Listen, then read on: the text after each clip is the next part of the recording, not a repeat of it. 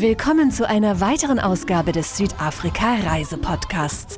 Mein Name ist Pia Hoffmann und diesmal möchte ich Ihnen eine ganz besondere Art vorstellen, wie man Südafrika kennenlernen kann.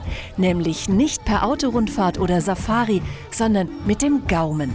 Viele Gerichte in Südafrika stammen noch aus den Zeiten der Ureinwohner, so Calvin Gifferlan, der in der Kaap-Region lebt. The traditional name for this food is called Waterblommetjie bredi. Uh, roughly translated, it is a water Waterblomki Bredi heißt grob übersetzt Seerosengericht. Es besteht aus Seerosen, Fleisch, Zwiebeln und Kartoffeln. Es stammt von den Ureinwohnern der Kapregion, den Khoisan, den Buschmännern. Dann kamen die Afrikaans, die Holländer und die Europäer auf den Geschmack und es wurde zum Traditionsessen am Kap. Vor allem in kalten Winternächten zu Fleisch und Rotwein schmeckt es gut. With uh, that food. With the red wine, it's really going off well and people enjoy that. Besonders die Geselligkeit bei den Mahlzeiten ist den Südafrikanern wichtig. Das fängt schon bei der gemeinsamen Zubereitung an, weiß die südafrikanische Reiseveranstalterin Petra Onell. Die grillen sehr gerne, was wir nennen in Südafrika Brei. B-R-A-E. Und Feuer draußen und dann schmeißt man ein Würstchen oder ein Steak aufs Feuer. Aber die essen auch eine Kombination zwischen den holländischen und indischen, ein bisschen Curry rein und dann so ein bisschen den holländischen Einfluss rein. Also das Essen ist sehr gut in Südafrika. Aber auch ein südafrikanisches Menü wird gerne mit etwas Süßem beendet, so Calvin Gifferlan. For dessert, there's the famous what we call uh, cook sister, which is a um, a Zum Nachtisch gibt es das berühmte Koeksister, eine holländische Süßspeise aus Mehl und Zucker in Öl gebraten. Ein sehr leckeres Dessert hier im Kap. with some uh, sugar and you cook it in oil.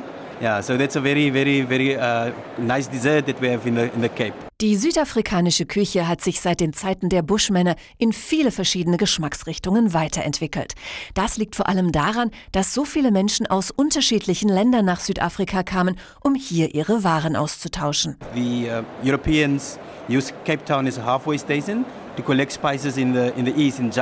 Für die Europäer war Kapstadt ein Handelsplatz. Hier kauften sie Gewürze aus Java und Indien. Daraus entwickelte sich ein malaiisches Gericht, das Boboti heißt. Boboti besteht aus Hackfleisch, Rosinen, Eiern und verschiedenen Gewürzen. Das alles kommt in eine flache Pfanne und schmeckt sehr gut. Wenn man am Kap war und nicht Boboti gegessen hat, dann hat man etwas verpasst. Und es schmeckt natürlich besonders gut zu unseren Weinen, den Rieslingen und dem Shiraz. Wonderful range of wines that we have in the Cape, the Rieslings and the Shirazes and, and all of those beautiful wines that we have.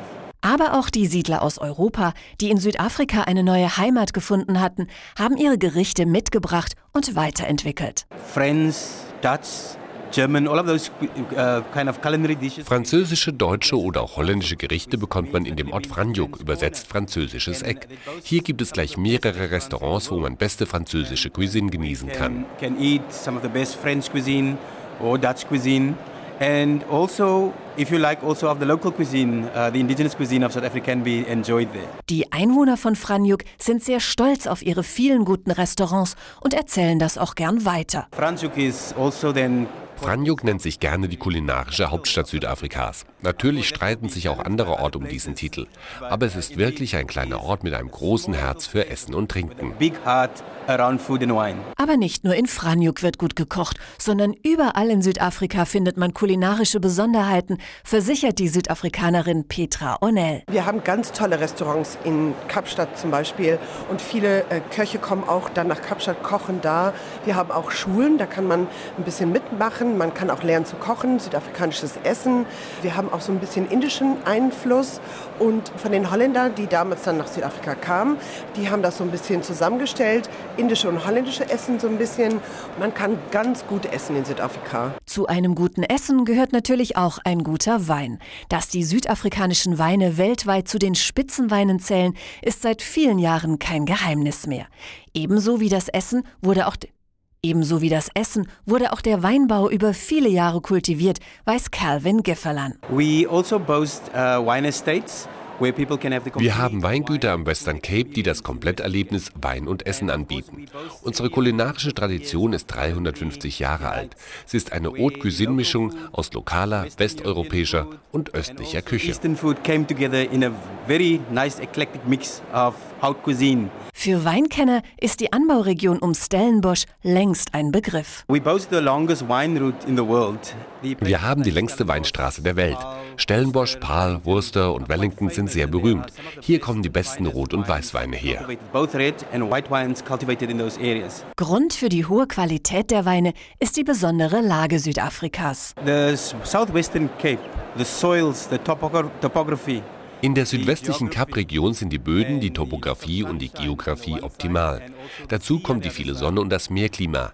Das alles ergibt sehr gute Qualitätsweine. Wir haben zwar nicht die Mengen wie in Europa, aber unsere Weiß- und Rotweine haben schon viele internationale Goldmedaillen gewonnen. Und Südafrika bietet auch die optimalen Landschafts- und Wetterbedingungen für Dessertweine. Wenn man weiter ins Inland geht, dann gehören unsere süßen Muskadellweine zu den besten in der Welt.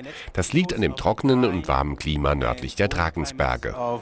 North of the, of the Drakenstein Mountains that we have in Cape Town. Wer durch Südafrika reist, kann in aller Ruhe entdecken und genießen. Viele Weingüter öffnen ihre Tore für Gäste und laden zu Weinproben ein.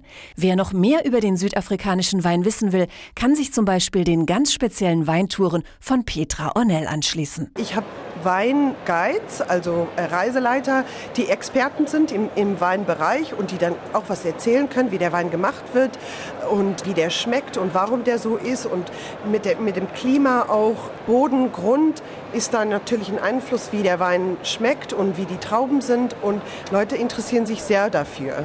Und so kann man in Südafrika eben nicht nur aufregende Safaris erleben oder sich von grandiosen Landschaften beeindrucken lassen, sondern man findet auch sehr schnell Geschmack an Südafrika.